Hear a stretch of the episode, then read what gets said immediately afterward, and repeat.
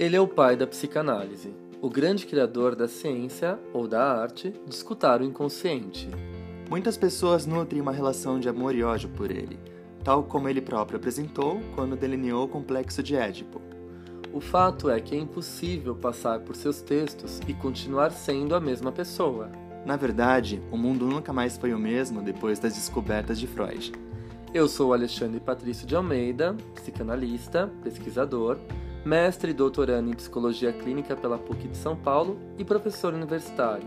Eu sou Felipe Pereira Vieira, psicólogo, psicanalista, pesquisador, mestrando em psicologia clínica pela PUC de São Paulo. E juntos iremos apresentar as ideias centrais desse homem genial que foi Sigmund Freud, no nosso novo quadro Café com Freud. O nosso intuito é tentar explicar alguns conceitos teóricos articulando com a atualidade, procurando ajudar você a compreender as construções do nosso mestre de Viena. Ah, os episódios inéditos saem todos os sábados.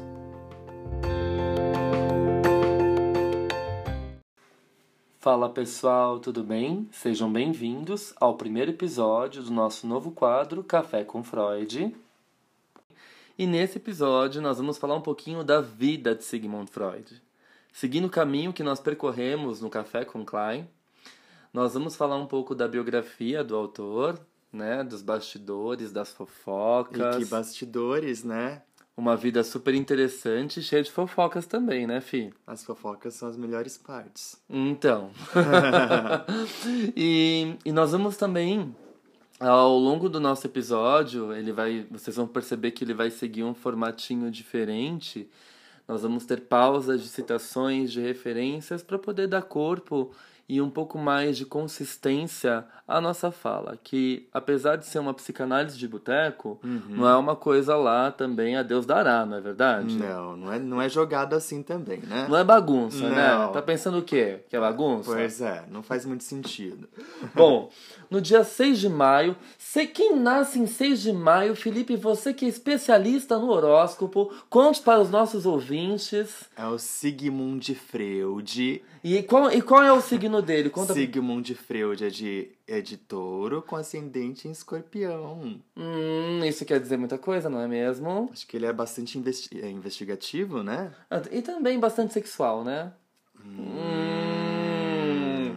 Bom, no dia 6 de maio nasce o Sigismund Freud. É Sigismund, né? Sigismund, né? Depois ele vai trocar o nome dele. Ele deixa mais, Deixa, mais corretinho, é, né? deixa Sigmund Freud, né? Mais bonitinho. É. Em Freiberg, Morávia, posteriormente Pribor, República Tcheca. Sua mãe, Amália Nathanson, Nathanson, não sei falar esse nome, você sabe? Nathanson. Aqueles, né? Nathanson. Ok, uma coisa mais americanizada, né? Tudo bem. Era a terceira esposa de seu pai, Jacob Freud, e 20 anos mais nova que ele. Olha esse babado. Gente. É, o pai do Freud gostava de uma mulher novinha. Verdade. É. E o Freud é apaixonadíssimo pela mãe, né? Claro, quem nunca? Hum, isso explica muita coisa. Pois é. Muda-se com sua família. Ah, em 1859, então Freud ele nasce em 1856, no dia 6 de maio de 1856 Perfeito. né? Em 1859, ele muda-se com sua família para Leipzig e finalmente em 1860 ele se estabelece em Viena, onde nasceram posteriormente suas quatro irmãs: a Rosa, a Marie, a Dauphine a... e Paula, e seu irmão Alexander. Aos nove anos de idade, ele ingressa no renomado colégio, só Deus sabe esse nome, Leopoldstader Kommunal Gymnasium. Ah, ficou bem claro. Depois vocês deem um Google, gente, pra, pra ver onde o Freud estudou, tá? Porque a gente fala inglês, espanhol e francês e alemão um pouco, né? É. Mas essas línguas assim, meio, meio tchecas, meio, É. meio húngaras. A, gente lê, mas a gente, a gente não não sabe se manja. tá, se tá fazendo entender também, né? Exatamente. em 73, ele obtém o seu diploma do colegial com honrarias. Olha só que divo. Honrarias. É claro, é minha imagem, né, meu amor? Acho que ele era bem CDF. É a minha imagem que eu tô vendendo. É. E aqui a gente vai fazer uma pausa para ler uma citação do livro da Elizabeth Rudnesco. uh, uma, que, que é uma biografia do Freud, que inclusive a gente recomenda veemente a leitura, chamada Sigmund Freud na sua época em, em nosso tempo, tá? Publicada pela Zahar. Sigmund Freud na sua época e em nosso tempo. Vamos ler um pouquinho dessa citação para a gente entender como que era essa relação do Freud com a mãe dele. Bora lá.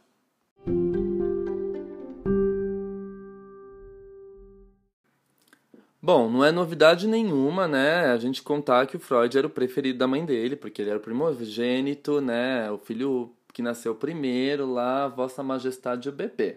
His Majesty's the baby. Exato. e aí a Rudinesco conta assim para nós, na página 23 do livro dela. Abre citação. Desde o seu nascimento, Sigmund foi para Amália motivo de orgulho e vaidade.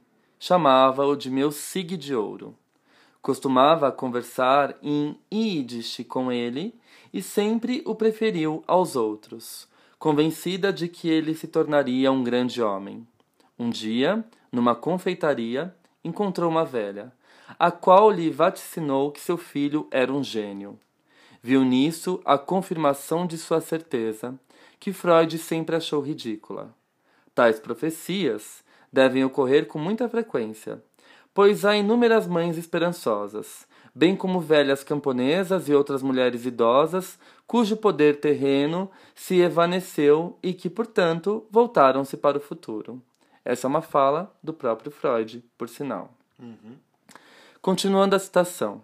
Amália transmitiu sua convicção a Jacob, que pôs-se então a admirar o filho, sonhando que este um dia lhe seria superior.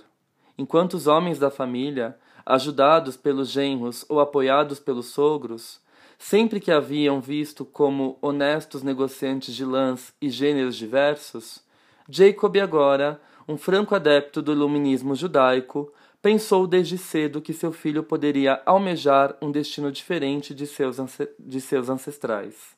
Não mais o negócio, mas o saber. Iniciou, então, na narrativa bíblica como se num romance familiar genealógico, o que lhe proporcionou intenso prazer. Ao longo de toda a sua escolaridade, o jovem Freud continuará a impregnar-se da linguagem bíblica, por intermédio de Samuel Hammerslag, seu professor de hebraico, que além disso o ajudará a financiar os seus estudos. Em sua alma, escreverá Freud em 1904, por ocasião da morte do seu mestre.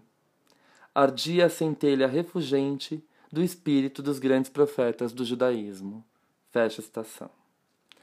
Esses são alguns dos bastidores que aconteceram na infância do Freud e que vão ter importâncias muito significativas sobre toda a vida dele. Continuando então com a vida do Freud. Em 1873, ele obtém o seu diploma do colegial com honrarias. Aos 17 anos, Freud era amante de literatura e fluente em alemão, francês, italiano, espanhol, inglês. Não, não é possível. Continua, calma aí. Não me interrompem, Felipe. Desculpa. Hebraico, latim e grego. Será mesmo? 17 anos? 17 ah. anos.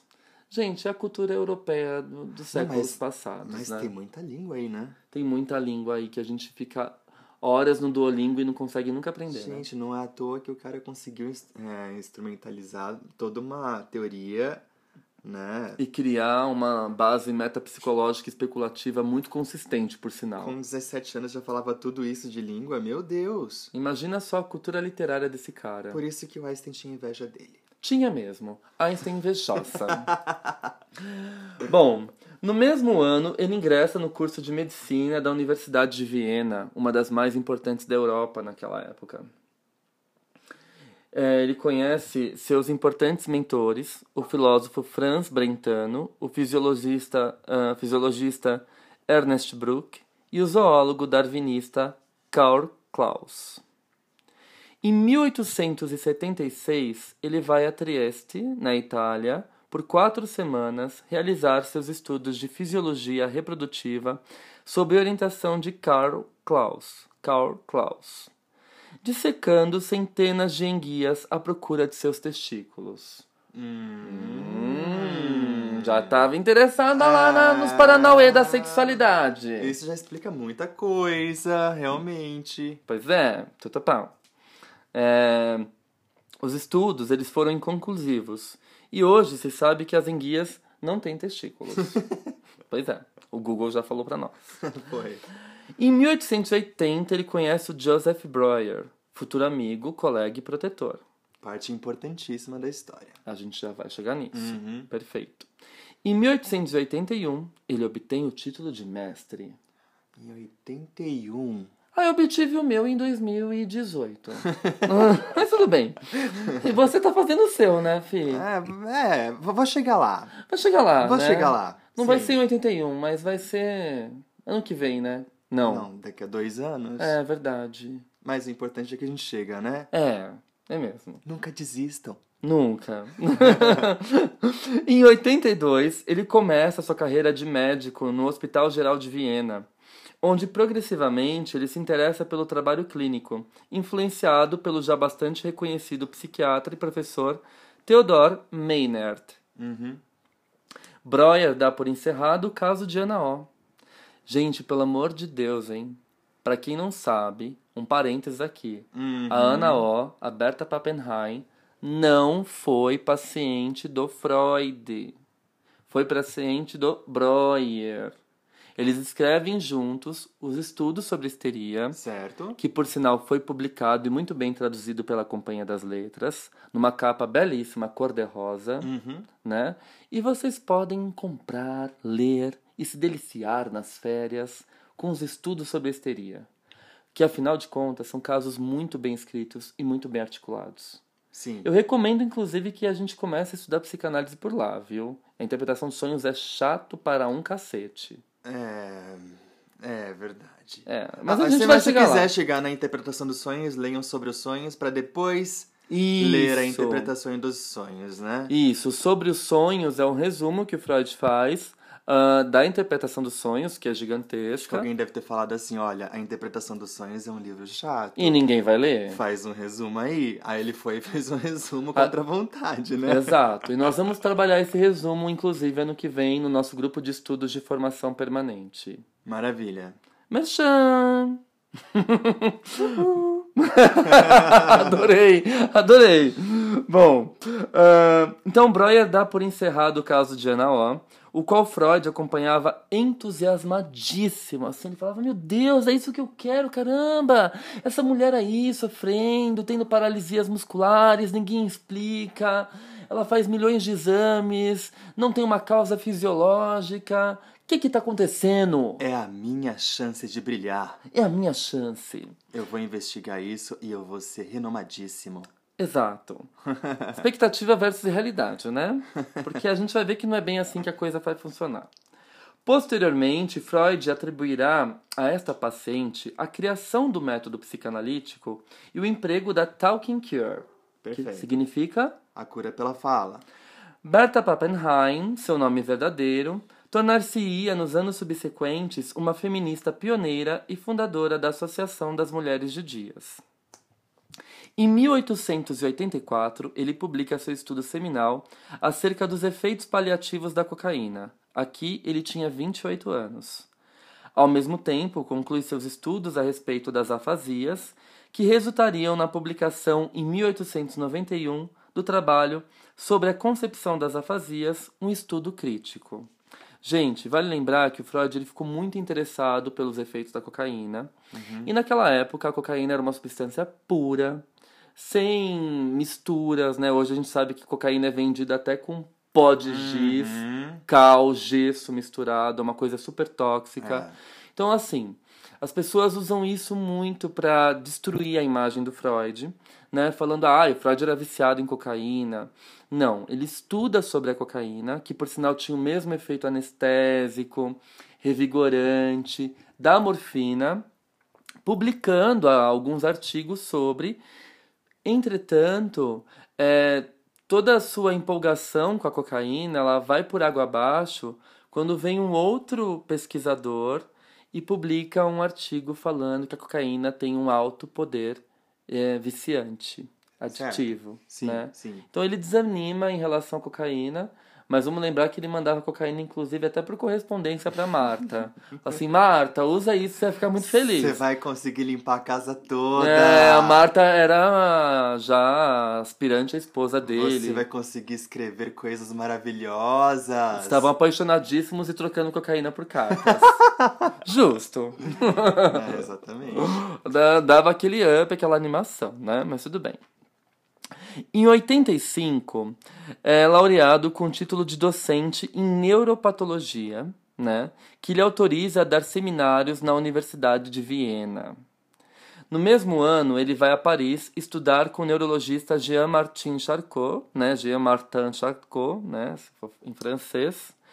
Então, proeminente estudioso da histeria, que é aquele famoso quadro do Charcot ali com a paciente, fazendo aquelas apresentações de paciente na faculdade, e a mulher histérica toda curvada, aquela coisa bem caricata. Exato. Né? Aquele quadro que vocês acham facilmente no Google. Mas é interessante a gente pensar quanta coisa aconteceu antes disso, né? Sim, exatamente. As pessoas acham que o Freud já caiu de gaiato ali, né? Para estudar a histeria. Não, nossa, quanta coisa ele estudou. A gente pode retornar novamente. 17 anos, seis idiomas. Nossa, mas enfim. Exato, pois é. Bom, uh, então ele vai para Charcot em 1885, vai para Paris, perdão, estudar com Charcot e literalmente vai para Charcot. ele vai para Charcot mesmo. e ele encontra Charcot em Paris. então, proeminente estudioso da histeria e da técnica hipnótica. Freud atribui a Charcot o reconhecimento da histeria masculina, que contribui para destacar a compreensão da patologia das questões de gênero e, assim, para a construção dos seus conceitos de defesa e de recalque. Em 1886, ele casa-se com a Marta Bernays, com quem teve seis filhos: uhum. Mathilde, Jean Martin, o Oliver, o Ernest, a Sophie e a Ana, Ana Freud. A Ana era mais nova. Sim, sim, sim. Certo. Em 87, 1887, ele conhece o Wilhelm, o Wilhelm Flies, né? O Flies. Otorrinolaringologista. Ai, que difícil. Nome de... Ai, sempre foi. Vamos de novo? Otorrinolaringologista. Nossa, você tá com a fone em dia, hein? Mais ou menos, eu me esforcei um pouco. Ah, tudo bem. Alemão que viria a ser, até 1902, um de seus mais importantes interlocutores. Com ele, ele dividiria suas explorações íntimas e seu crescente interesse pela sexualidade como um fator etiológico para as neurologias e as neuropatias que tratava. Bom, em 1889, ele visita a clínica do hipnotizador Hippolyte Bernheim, em Nancy, com o intuito de aprofundar sua compreensão e a aplicação das técnicas de sugestão hipnótica. Em 1891, ele muda-se com a esposa Marta e seus filhos Matilde, Martin e Oliver para um prédio recém-construído situado na Bergasse 19, que eu tive o prazer de conhecer em 2020. Hum, então foi em 91 que ele muda para lá? Sim, e aí é onde ele vai ficar quase até o final da vida, né? A gente vai falar que teve que ir embora às pressas por conta da invasão nazista, enfim. Em Viena, né, a famosa Bergasse 19. Gente, eu confesso aqui, bastidores, eu entrei no apartamento, me emocionei, tirei foto, olhei os pertences dele. É claro que a maioria dos pertences dele estão em Londres, né? Na, na última casa que ele ficou e depois uhum. a Ana Freud ficou lá e fundou uma escolinha para receber as crianças ah, refugiadas. Que legal. Sim. As crianças judias que tinham sobrevivido ao nazismo, ela acolheu essas crianças. Então a Ana Freud também tem um papel histórico muito grande que a gente não pode deixar de, de ressaltar, de lembrar aqui né? Uhum. É... Então, é, quando você vai visitar esse apartamento dele em Viena, você se emociona porque é um apartamento conservado, o prédio conservado, tem um pátio no fundo, porém os pertences dele não estão mais lá. Tá. Os pertences estão todos em Londres, uhum. né? No Museu de Londres, na casa que ele viveu nos dois últimos anos de, de vida. Mas tem um projeto é, pela, pelo próprio governo né, da, da Áustria e a prefeitura de Viena que eles estão tentando reconstruir, Uhum. né, é, o apartamento do jeito que era quando Freud morava lá. Nossa. Então, quando eu fui, já estava em reforma. Uhum. E a, e a previsão é que eles entreguem esse projeto em 2000, no final de 2022 para 2023. Com a pandemia, eu não sei como é que vai ficar as coisas, né? Mas como é que... Sim, Mas só de saber que existe um projeto já é muito legal, né? E vamos todos fazer uma excursão para lá, pagar em 30 vezes no cartão e vamos embora, né? Com esse euro na altura que tá, só vendendo a alma para ir visitar a Europa. E você vai ensinando ao longo do trajeto? Eu vou, a gente pode fazer uma excursão juntos. Juntou, partiu juntar a excursão. Gente, financia a nossa excursão, nunca te pedi nada.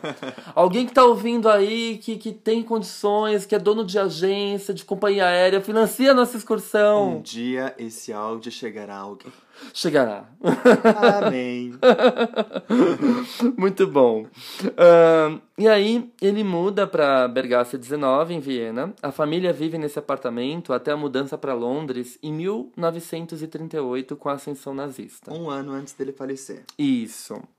Ou seja, eles ficaram ali 40 anos, praticamente. Sim, sim, sim, sim, muito tempo. Uhum. Estabelece-se seu consultório particular, no qual atende seus pacientes, aplicando as técnicas hipnóticas aprendidas com Charcot, associadas, porém, ao modelo de Breuer, que utilizava a hipnose com a finalidade de recordação da cena traumática e de abreação catártica.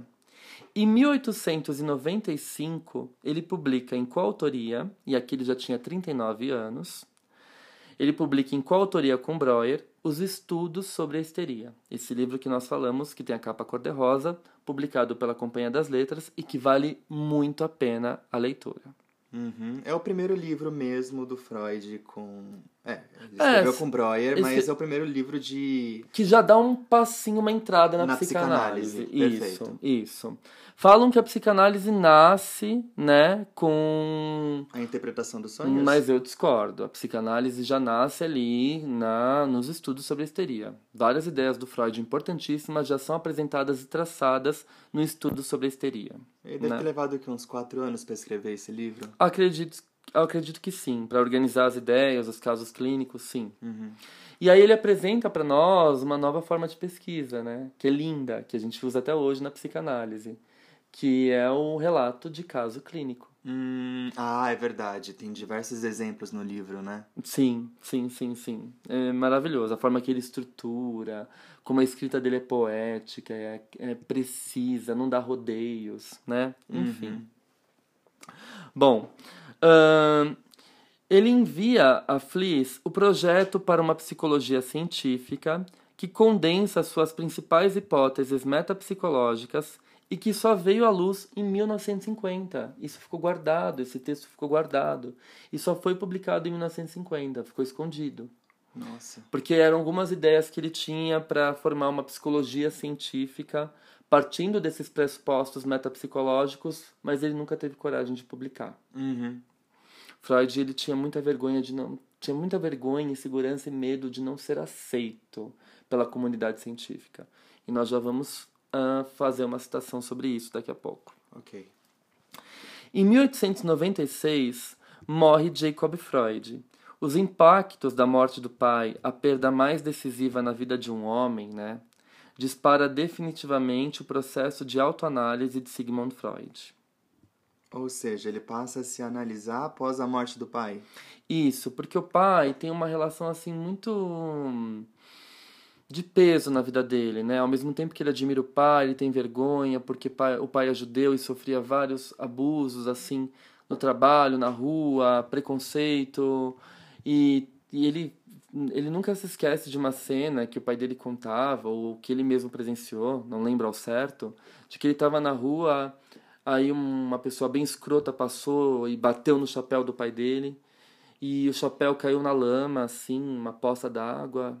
Aí o Freud ficou esperando que o pai fosse revidar, né? Pegar esse cara, mandar ele lá pro inferno. E aí ele simplesmente pega o chapéu, põe de volta na cabeça. E, segue. Exato. Então isso pro Freud é uma grande decepção. Ele queria que o pai fosse mais ativo, né? Bom, aqui eu acho que vale a pena a gente fazer uma citação do meu livro novo, do capítulo que eu escrevo sobre Freud, que na verdade é um livro que está no Prelo uhum. e vai uhum. ser publicado entre esse final de ano e o ano que vem. O nome do livro é Perto das Trevas, a depressão em seis perspectivas psicanalíticas. E nesse livro eu escrevo o capítulo sobre Freud. E eu vou fazer uma citação inédita, especialmente para os nossos ouvintes, é, que conversa bastante com esse tema que nós estamos falando agora.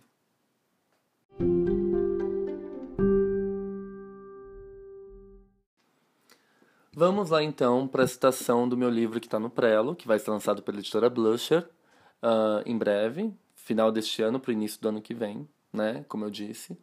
Uh, e eu vou ler um trechinho dessa citação para vocês inédita. Em um momento em que por toda a Europa se elaboravam vastos programas de pesquisa com base no estudo dos aspectos fisiológicos e dos comportamentos, Freud voltava-se então para a literatura, os poetas e as mitologias das origens da humanidade, a fim de conferir à sua teoria especulativa do psiquismo uma consistência que, aos olhos de seus contemporâneos, não podia de modo algum se estabelecer como uma ciência. Abre citação de Elisabeth Rudnesco. No fundo, Freud promovia uma revolução simbólica, modificar o olhar que uma época inteira voltava sobre si mesma e suas maneiras de pensar. Fecha a citação. Inventava, assim, uma nova narrativa para a angústia, para as dores psíquicas, e com isso abria a possibilidade de simbolizar o indizível. A dor de perder o seu pai nunca havia sido seu modelo, uh, que nunca havia sido seu modelo e ideal de herói, né? O Freud tinha essa questão que a gente mencionou no bloco Sim. anterior. Uhum. Foi o fator que fez Freud enveredar-se pela história das figuras míticas de anti-heróis, como Édipo e Narciso. Hum, é algo a se pensar. Pois é, a gente não sabe ao certo. O que sabemos é que o mestre de Viena sentiu na pele o pesar da perda e o sopro paralisante da sensação de fracasso endossada pelas duras críticas que ele recebia. Entretanto, em sua viagem pela Itália, mesmo que tenha passado algumas vezes por episódios boêmios, ele conseguiu com êxito elaborar a sua dor e criar uma das teorias mais importantes do século XX. Nesse sentido, foram o luto e a depressão de Freud que o impulsionaram ao seu recolhimento interno, movimento este que, possivelmente, pôde ter dado origem à criação de uma das abordagens mais sólidas a respeito do psiquismo humano. Fecha a citação do meu livro novo. Bom, como a gente pôde perceber, a morte do pai do Freud teve um impacto muito grande sobre ele e reativou uma série de sentimentos é, que estavam ali guardados, encobertos, né? Em uma carta a Fliss, datada de 21 de setembro, ele anuncia a revisão de sua neurótica, ou seja, a teoria das neuroses, uhum. Subsumi é, subsumindo né, a teoria do trauma real, sedução, a teoria da fantasia na etiologia das neuroses. Ele fala assim: Eu não acredito mais na minha neurótica. Todas elas vêm contando histórias. Frase clássica, né? Clássica, né? Todas elas contam histórias de traumas, de abuso sexual. Não é possível que todo mundo em Viena foi abusado sexualmente. Uhum. É claro que algumas pessoas, e de fato mulheres, foram sim abusadas sexualmente. E ele não desconsidera isso. Mas ele começa a pensar que também existe um tom de fantasia cercado essa lembrança de um abuso real ou hum, imaginado, fantasiado. E o que sustenta essa lembrança? Todos os conflitos de uma suposta sexualidade infantil. E aí o Freud marca a sociedade, rompendo o paradigma de uma infância inocente, pura. Nossa, ele foi o crucificado, né? Total, total. Ele apresenta que a criança tem sexualidade. E essa sexualidade não tem nada a ver com a genitalidade, com o ato sexual. Mas que a criança tem prazer nas zonas erógenas do corpo dela, ela vai se descobrindo. Né? E isso que é, é incrível da gente poder observar na psicanálise. Nós vamos falar disso também daqui a pouco. Uhum. Bom, em 1899, depois desse período boêmio que ele passou na Itália, tentando elaborar o luto do pai, super desanimado com a teoria das neuroses, eu não acredito mais na minha neurótica, é, desiludido, né? Ele escreve a interpretação dos sonhos. Ela é publicada, pós-datada para 1900, porque, no imaginário do Freud, seria um livro que iria marcar o século. Eu tinha lido algo a respeito disso. Parece que o, o livro Interpretação dos Sonhos foi finalizado em, em outubro de 89, né? De 99. 19... Exatamente, exatamente, isso mesmo. É, mas ele queria colocá-la como um destaque de 19, é, 1900, né? Isso. E não deu muito certo. Acho que vendeu cerca de 600 exemplares. Acho que em três anos. É... Acho que foram 400 exemplares 400. em três anos. É. Ele achava que ia ser um best-seller, mas foi um fracasso. E nós vamos, de novo, recorrer a uma citação do livro da Elizabeth Rudnesco, Sigmund Freud, na sua época, em nosso tempo, para poder dar um corpo, uma base a isso que nós estamos falando. Bora lá.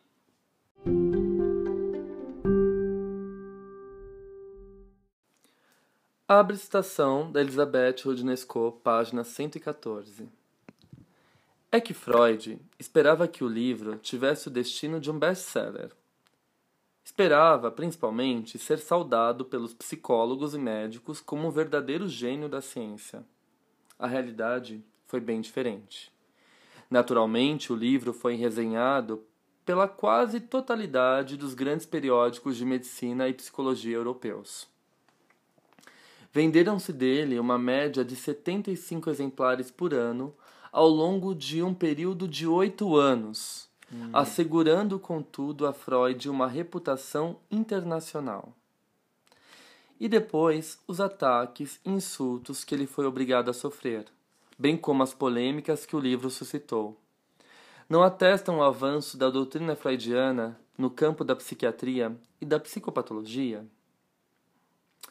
Quanto à recepção da Traumdeutung pelos meios literários, filosóficos e artísticos, um parênteses, Traumdeutung significa a interpretação dos sonhos em alemão.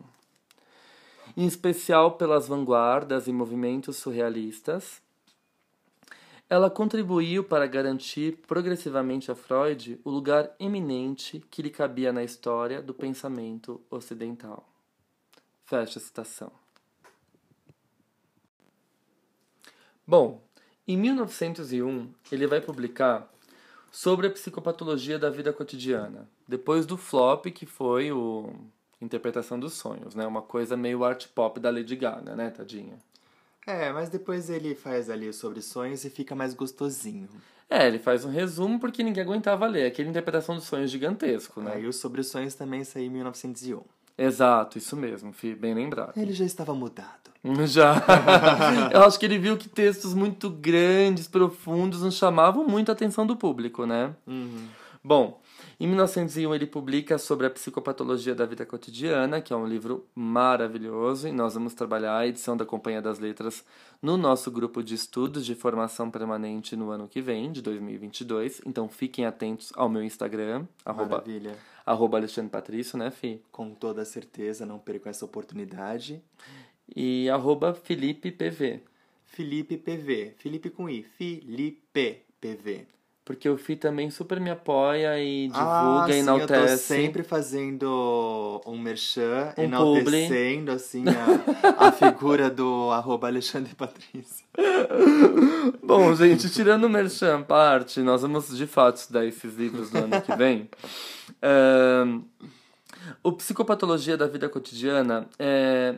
O Freud, ele, ele consegue ver que esse livro ia se tornar o, o seu livro mais popular, né? É, em vida mesmo ele já começa a perceber isso.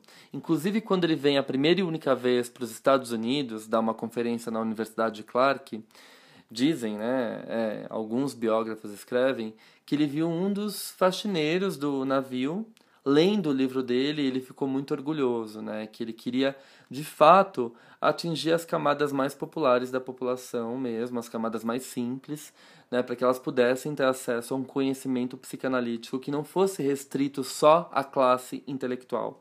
Que é bem a proposta que a gente faz aqui no nosso podcast, né? Exatamente. Tirar a psicanálise aí dessa torre de marfim.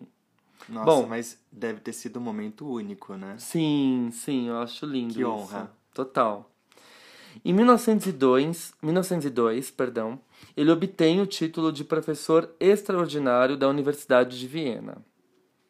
Ele inicia em seu consultório, no outono desse mesmo ano, a Sociedade Psicanalítica das Quartas-Feiras, na qual se reunia semanalmente com outros quatro médicos vienenses interessados na psicanálise que então ainda era um bebê. A sociedade foi a, a forma ah, germinal do que viria a se tornar o movimento psicanalítico. Quatro anos depois, a sociedade contaria com 16 membros, médicos e leigos, que eram os não médicos, profissionais de, outra áreas, de outras áreas, pedagogos, filósofos, antropólogos, biólogos, enfim. Como acontece hoje na psicanálise, né? Vamos lembrar que para ser psicanalista, mais uma vez a gente faz essa ressalva, você não precisa ser médico e você também não precisa ser psicólogo, tá bom? É, a Exatamente. É, a psicanálise é uma formação à parte que envolve toda uma ética, uma clínica, uma estrutura de pesquisa própria dela, tá bom? Bom, ahn, devido a acusações de que ele estivesse plagiando algumas das ideias de seu correspondente alemão, Freud rompe a amizade com Fliss, cujas cartas ele destrói quando ele se muda para a Inglaterra. Então ficam somente algumas cartas, né? Isso é uma grande perda para nós, assim, pesquisadores, estudiosos da psicanálise. Uhum. Em 1905, ele publica a primeira edição dos três ensaios sobre a teoria da sexualidade infantil. Isso é um grande marco, um divisor de águas, né? É um texto que receberia sucessivas modificações até o final da vida. O Freud publica esse texto, à guisa de, de maiores elaborações, em 1905. E ele vai mexendo no texto até 1925. ele Nossa, passa. vai incluindo notas de rodapé? No- não só isso, notas de rodapé, novos capítulos, novas colaborações, assim. Tipo, texto, vai, eu vou, vou chutar aqui. Ele começa com 50 páginas. A Ok. versão final tem 150. É, ele coloca bastante coisa, né? Sim, é um texto que sempre gera inquietações no Freud, movimenta ele a pesquisar e escrever mais sobre, né? Bom, ahn, então esse texto é um divisor de águas. Ele publica também, nesse ano, os xistes e sua relação com o inconsciente. Que o Re- Xistes. é, o Renato Mezan odeia essa tradução. Ele fala que deve ser a piada e sua relação com o inconsciente. Inclusive, aqui nós vamos fazer uma outra recomendação de um livro publicado agora pela editora Artes e Ecos. E na capa o Freud parece estar fazendo um xiste. Sim, uma graça. Tá um Freud super comemorativo, né? Um livro super lúdico e muito, muito interessante. O nome do livro é Seria Trágico se não fosse cômico. Humor e psicanálise. Ah, com organização do Daniel Cooperman, do Abrão Slavutsky. ah, e nós temos ainda autores do calibre de uh, Chaim Samuel Katz, Ignácio Gerber, Joel Birman, uh, Maria Rita Kell, Renato Nossa, Mezan, Só tem gente grande aí. Luiz Cláudio Figueiredo, enfim, é um livro incrível e eu recomendo para quem se interessa por esse tema do humor e a psicanálise. Só um parênteses. Voltando, vamos lá. Ahn, ele, ele também vai publicar é, esse livro, né, a, a piada e sua relação com o inconsciente, junto com a interpretação dos sonhos e a psicopatologia da vida cotidiana, constitui a trilogia que revela a íntima conexão entre o inconsciente e a linguagem, né? E ele publica fragmentos da análise de um caso de histeria, conhecido como caso Dora, também em 1905 Hum, que a gente né, sabe que foi meio catastrófico e depois a gente vai falar sobre isso. chegaremos aí. em 1906, ele inicia uma correspondência com Jung, uh, que já era um proeminente pesquisador da Universidade de Zurique, né? E era assistente do psiquiatra Bloiler, que não é o Breuer, tá? É broiler. É, é, é Bloiler. Bl é broiler, ok. então é 1906 que eles inicia um Uma correspondência, isso. Jung. Beleza. Em 1907, Jung viaja para Viena com o psiquiatra pioneiro da psicologia existencialista, o Ludwig Binswanger. Uh, ambos visitam a Sociedade Psicológica das Quartas-Feiras e, posteriormente, estabelecem na Suíça um pequeno grupo psicanalítico. Jung mantém uma intensa e, pro, e prolífica correspondência com Freud, o qual acredita que o suíço seria o príncipe herdeiro da psicanálise em expansão. Primeiro, porque o Jung tinha muitas condições financeiras, uhum. e segundo, que o Jung não era um judeu. E o Freud tinha um medo é, muito grande de que a psicanálise fosse uma ciência restrita aos judeus. Seria uma forma dele é, conseguir levar a psicanálise para outros campos, para outras regiões, para outras pessoas. Perfeito, que não ficasse restrito somente ao núcleo judaico. Maravilha. Né? Bom, pelo fato de Jung ser filho de um pastor protestante, Freud imagina que sua, que sua liderança livraria a psicanálise né, desse núcleo de ser uma disciplina judaica. Em 1908, por cinco semanas e durante algumas caminhadas por Viena, Freud realiza sua primeira análise didática com Max Eitingon. Eitingon. Eitingon. Ironicamente, seu analisando e futuro psicanalista, figura importante na história da psicanálise como proponente de um sistema rígido que durante décadas padronizou a formação de psicanalistas ao redor do mundo. Né? Uhum. A gente tem o formato de, de formação psicanalítica é, Eitingon. Né? Até hoje isso existe. Tá? Bom, Sandor Ferenczi se encontra em Viena com Freud também em 1908. Hum, apareceu Sandor Ferenczi na jogada. É, futuramente iremos ter um café com Ferenczi, spoiler. Ah, eu adoro. Ferenczi, inclusive, é o autor que eu mais venho me debruçando na minha pesquisa Nossa, de doutorado. Nossa, Ferenczi é incrível. Incrível. Ferenczi se tornaria o principal interlocutor de Freud e seria o responsável pelas principais modificações sofridas pela clínica psicanalítica na primeira metade do século XX, sendo considerado por muitos autores o precursor da psicanálise contemporânea, atendendo os pacientes chamados pacientes difíceis. Sim, né? sim. Em abril de 1908, ele se reúne em Salzburgo com todos os seus seguidores e isso foi considerado o primeiro Congresso Internacional de Psicanálise. Sob a liderança editorial de Jung, ele lança uh, o Jornal de Psicanálise, né? o International Journal of Psychoanalysis, que existe até hoje. Uhum. Em 1909, ele viaja acompanhado de Jung e de Ferenczi aos Estados Unidos, onde ele administraria as cinco lições de psicanálise. Só um spoiler, o próximo episódio vai ser sobre sexualidade, apesar. Não, bom, não vamos adiantar as coisas. Vai Ai, ser sobre Deus. sonhos. Ok, sobre os né? sonhos. Ai, meu Deus, essa sexualidade fica na minha cabeça, Felipe, Ah, culpa sua. É, é a libido, a libido tá em alta. a libido tá presente, inclusive, na criação desse podcast. Adorei! Ah, o, o nosso o próximo episódio vai ser sobre os sonhos. A gente vai falar de forma resumida o, como que o Freud é, se interessou pelos sonhos, por quê, e como que ele começa a descobrir o funcionamento do inconsciente pela via dos sonhos, né? E depois a gente vai falar da sexualidade. Porém, outro spoiler, nesse podcast, nesse café com, com, com Freud, nesse novo quadro, nós vamos abordar as cinco lições de psicanálise que ele dá na, na Universidade de Clark, nos Estados Unidos. Em 1909. Isso. Ou seja, tínhamos ali o Jung e o Ferenczi olhando Freud ministrando essas conferências, conferências. e ainda dando palpites, falando, olha, muda isso, vamos Nossa, alterar mas tal que texto. trio, né? Nossa, um trio genial. Bom, em 1909, ele publica a análise de uma fobia de um menino de 5 anos, o caso do pequeno Hans, que nós também vamos trabalhar nos grupos de estudos permanentes no ano que vem. Não podemos nos esquecer disso. Vamos trabalhar com o pequeno Hans.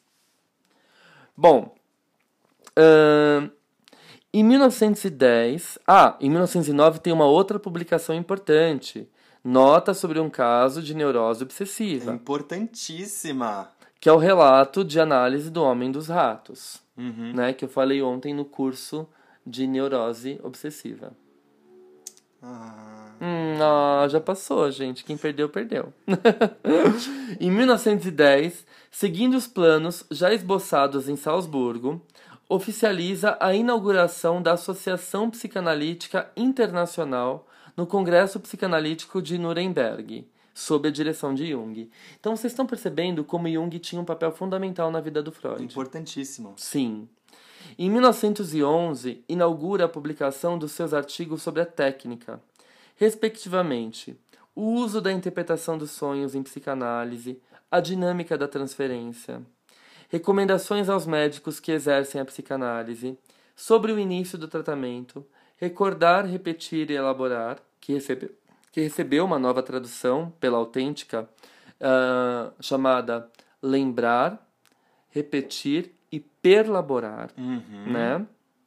E observações sobre o amor transferencial. Grande parte desses artigos estão no livro que a Autêntica lançou, nomeado como Fundamentos da Clínica Psicanalítica, né? Perfeito, sim. Quem quiser depois buscar, tá uma tradução muito boa e vale a pena ser lido, tá? Ele publica também as notas psicanalíticas sobre um relato autobiográfico de um caso de paranoia, de demência paranoide, né? Sua leitura acerca das memórias do juiz Daniel Paul Schreber, em 1911. Em 1913, após sucessivos mal-entendidos e um desgaste ah, da sua relação, Freud rompe com seu protegido suíço Carl Jung. Né? É numa transição de 1913 para 1914. Ou seja, durou aí uns sete anos de relação. Sim, e ele publica Totem Tabô. Em 1914, como reação à, à deserção de Jung, né, e com o intuito de preservar a pureza da teoria do movimento psicanalítico, ele consolida a formação do Comitê Secreto, um núcleo de poder paralelo à Associação Psicanalítica que vinha formando desde 1912, com cinco seguidores: o Max Eitingon, Eitingon o Sandor Ferenczi, o Hans Sachs, o Otto Rank, o Carl Abraham e o Ernest Jones. E para cada um desses membros, ele forja um anel. Um anel para todos governar. Um anel para encontrá-los. Um anel para os trazer e na escuridão aprisioná-los. Gente, eu sou fã do Tolkien e eu sei esses versos de cor, tá? Ok, enfim, a Sociedade do Anel apareceu a partir daí. Sim, essa referência que eu fiz agora foi do filme Senhor dos Anéis, do livro Senhor dos Anéis, que eu sou super fã, tá? Bom, fica a dica. Ah, ele publica também a História do Movimento Psicanalítico, que é um texto belíssimo, ah, também vale a pena ser lido, e inaugura os seus artigos metapsicológicos. Então ele começa a escrever a Introdução ao Narcisismo, As Pulsões e Seus Destinos, o artigo sobre a repressão, o inconsciente, o suplemento metapsicológico à doutrina dos sonhos, e ele fecha esse, é, esses artigos metapsicológicos com o clássico Luto e Melancolia, de 1917, embora tenha sido escrito em 1915. Nossa, mas nesse período aí de Muito 1914 fértil, até né? 1917, ele escreveu muita coisa importante pra, pra obra dele, né? Muita coisa. Bom, ah, em 1914 e 1918, Freud vê os seus três filhos, o Jean Martin, o Oliver e o Ernest, partirem para o fronte da Primeira Guerra Mundial, do qual todos retornaram vivos. Ele publica em 1918 a história de uma neurose infantil sobre o caso de Sergei Pankjev, né, um nobre russo que ficou conhecido como o Homem dos Lobos. Esse caso foi uma catástrofe e também nós não vamos entrar em detalhes aqui, porque esse caso é cheio de fofocas e bastidores e vai ter um episódio especial da série do Café com Freud pra gente falar disso. É, vai ter que ser um super episódio, porque é um... É, um... É babado, confusão, gritaria. Exato.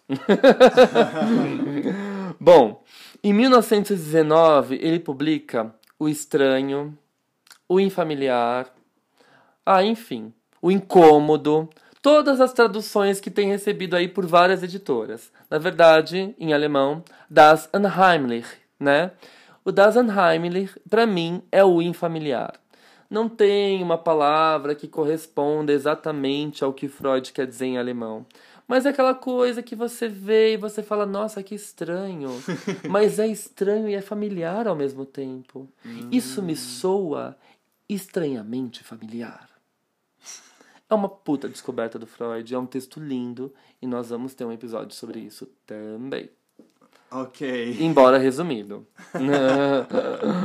Bom, ele recebe pacientes traumatizados pela Primeira Guerra Mundial em 1919 uh, e ele publica uh, a introdução do livro A Psicanálise e as Neuroses de Guerra, escrito por Sandor Ferencz, Carl Abraham, Ernest Simmel e Ernest Jones. Em 1920, ele obtém o título de professor ordinário da Universidade de Viena. Finally. Sim, até que enfim, né? Ele publica Além do Princípio do Prazer e a Psicologia de um Caso de Homossexualidade numa Mulher. Temos aí também um outro divisor de águas, né? Sim. Além do princípio do prazer. Vai apresentar uma nova dualidade pulsional. O que antes era aquela dualidade pulsional, princípio do prazer, princípio da realidade, depois ele vai colocar o princípio uh, de amor objetal e de conservação do eu, né? E depois ele vai apresentar uma terceira dualidade pulsional: pulsão de vida versus pulsão de morte. Ou seja, Eros versus Thanatos. Sim. Bom, uh, e aí isso dá uma grande virada na teoria dele, que nós vamos falar muito ao decorrer uhum. dos nossos cafés, né? Que inclusive eu acho que deve ter trazido ali algumas é, ideias para Klein constituir a, a teoria dela. Total. A teoria da inveja inata da Melanie Klein é toda baseada na pulsão de morte do Freud, né? Sigamos. E, e, muitos outros autores também fazem uso, né? O Lacan vai dizer, por exemplo, que a única pulsão que existe é a pulsão de morte. E ele chama isso de gozo, né? Hum... Mas isso também é um outro café. Vamos jogar pra frente. Bom, estamos lançando easter eggs, né? Vocês que lutem corram atrás aí das referências. Um, em, é, em 1920 também, Sophie, a filha preferida dele, morre devido à pandemia de gripe espanhola que assola a Europa no pós-guerra. Nossa, que bosta. Uhum. É, enfim, isso causa hum, muitos impactos na vida pessoal e intelectual do Freud, né? Alguns pesquisadores falam que ele já tinha escrito sobre a pulsão de morte antes da morte da Sophie. Outros falam que a morte da Sophie foi o que impulsionou a escrita da, da pulsão de morte. Enfim, isso ainda é bastante contraditório no meio psicanalítico. O, a verdade é que a morte de Sophie é, joga o Freud numa depressão muito significativa. Uhum. Né? Em 21, Freud já está com um tom muito mais pessimista em relação à humanidade. É. Ele publica a ah, Psicologia das Massas e Análise do Eu, né? É um texto importantíssimo para a gente pensar sobre política, cultura e sociedade. Em 22, nasce seu neto, Lucian Freud, filho de Ernest e futuro renomado pintor. Em 23, ele publica O Ego e o Id, ou, em outras traduções, O Eu e o Isso, no qual ele apresenta a segunda tópica, uma outra grande virada na sua teoria. Sim. E também ele recebe o diagnóstico de câncer na mandíbula, doença que exigirá dolorosas intervenções durante o resto de sua vida. Nossa, surgiu em 23. Sim. Submeteu-se a mais de 30 cirurgias, conviveu com as próteses arcaicas do início do século XX e se encontrou, em diversas ocasiões, impossibilitado de usar a própria voz. Hum, foram 16 anos de sofrimento? Muitos, exatamente. 16 anos, de 23 até 39 na morte dele, né?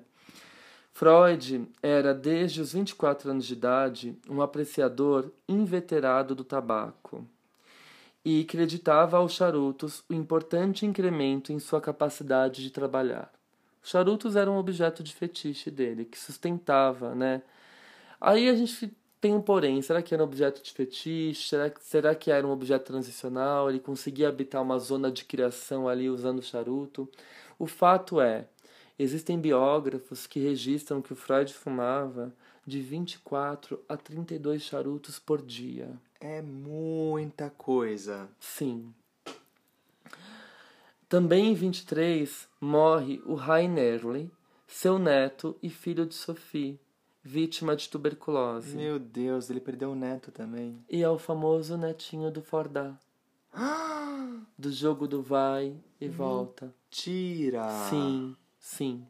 É muito triste. Esses episódios na vida do Freud são muito tristes. Parece que assim é.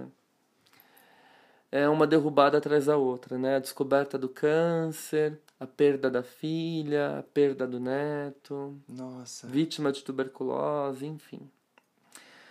Em 24, ele dissolve o comitê secreto devido a desentendimentos com Sandor Ferenc e Otto Rank, que levaria também a, a expulsão deste último do movimento psicanalítico. O Rank é expulso, o Ferenc não é, mas a relação do Freud com Ferenc fica mais ali gelada, né, fria. Fica meio esquisita. Sim. Em 27, ele publica O Futuro de uma Ilusão, né? onde ele vai tecer algumas considerações sobre a religião. E também ele publica um ensaio lindo chamado O Humor, que é uma espécie de complemento a aquele texto, né, as piadas e a sua relação com o inconsciente, né? Em 30, ele publica o clássico Mal-Estar na Cultura, que foi o texto do Freud que me ganhou. Foi o primeiro texto. Foi o primeiro texto que você leu? Sim. Foi o primeiro texto do Freud que eu li quando eu tinha 17 anos e eu falei: Meu, esse cara é um gênio e eu preciso estudar esse cara. E desde então me debrucei na psicanálise, correndo para cursos de extensão na PUC, no SED Sapiense, enfim. Fui montando a minha formação até fazer as formações, as pessoas sempre me perguntam, né? Eu fiz duas formações, uma no SED Sapiense, em São Paulo, e outra no CEP, Centro de Estudos Psicanalíticos de São Paulo, onde hoje eu sou professor, Uhum. né? Olha, já podemos fazer um curso sobre esse, esse, esse texto, esse livro. O mal-estar na cultura, né? Ele é maravilhoso. Uhum. Sim. Bom, em 1930 ele recebe o prêmio Goethe por suas contribuições à psicologia e à cultura literária alemã. Na verdade, quem vai pegar o prêmio e, e ler o discurso é a Ana Freud. Ele não tá muito afim, além dele já estar tá debilitado. Ah, tá. Ele tava meio caidinho. É, ele não queria receber o prêmio Goethe, ele queria receber o prêmio Nobel. Ah, entendi. Daí Ele- a Ana vai lá e representa. Isso. Ele foi indicado várias vezes ao prêmio Nobel, porém, todas as vezes ele foi boicotado, inclusive pelo ah, Einstein, que era um dos.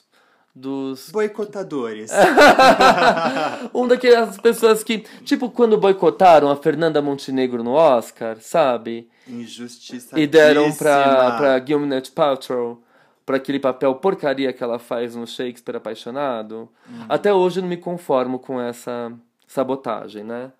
A Fernanda era pra ter ganhado o Oscar Tá e... comprado! Tá tudo cotada, tudo cotado. O Freud, o Freud era indicado ele pensava, tá tudo cotado isso aí, deixa, sou bonita pra caramba, meu carro é zero. Ele pensava. É, vou escrever alguma coisa melhor ainda e eu vou esfregar na cara deles. Pois é, ele era sempre boicotado do prêmio Nobel porque a teoria dele não era considerada uma ciência, porque não se encaixava nos moldes de uma ciência positivista. Preguiça.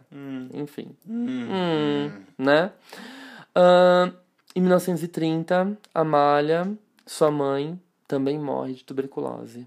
Meu Deus. Uhum. A gente falou da Klein, que ela teve diversas perdas, mas o Freud também perdeu gente pra caramba. Muita gente importante que ele amava muito.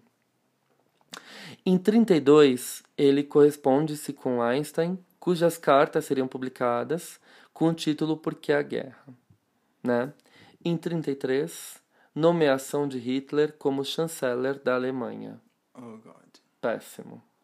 As obras de Freud e de outros psicanalistas são queimadas pelos nazistas em Berlim, sob o brado de, abre aspas, contra a glorificação da vida instintual, destruidora de almas, pela nobreza da alma humana.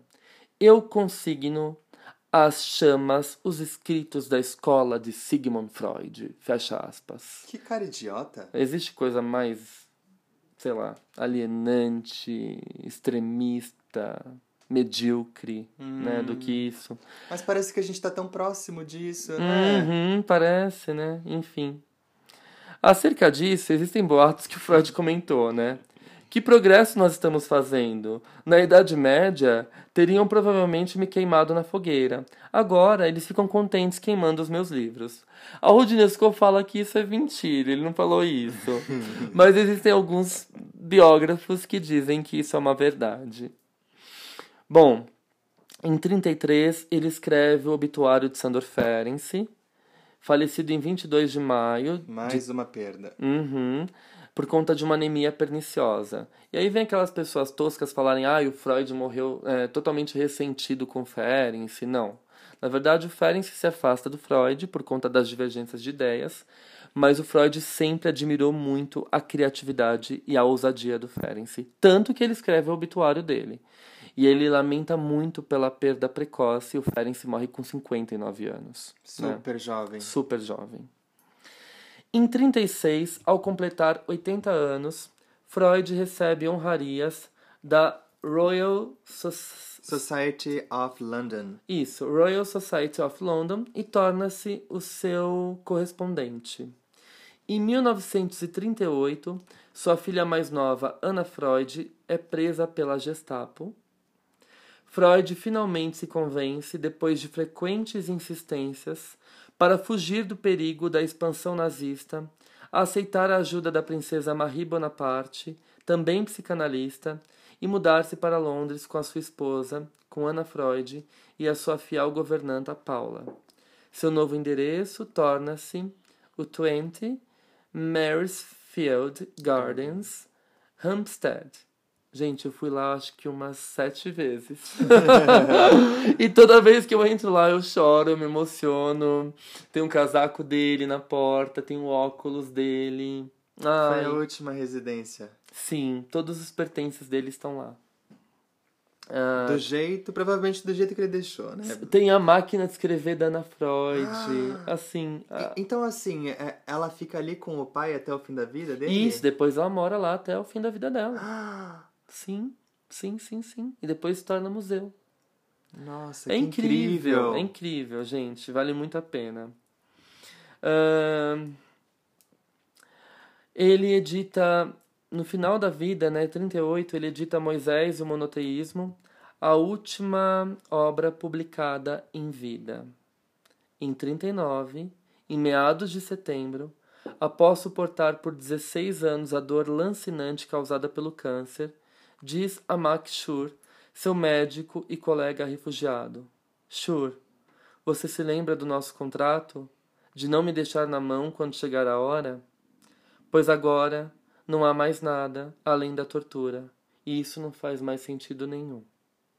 Schur responde pesarosamente que se lembrava do acordo e seu paciente amigo lhe agradece.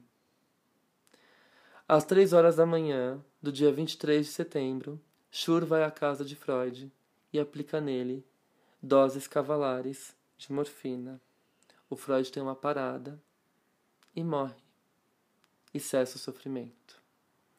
Ele escolhe o dia e a hora da sua morte, botando um fim no sofrimento de um câncer que o consumia de dentro para fora. Bom, o intuito desse episódio não é ficar falando das teorias e nem dos textos do Freud. O intuito desse episódio é fazer vocês mergulharem nessa vida tão interessante e profunda que o Freud teve. Uhum. E eu acho que aqui no final não vale a pena falar mais nada.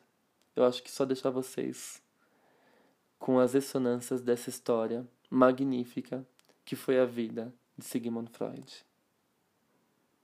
Né, Fi? Uhum. É. um minuto de silêncio, né? É, é um pouco pesado ouvir isso, né? Sim.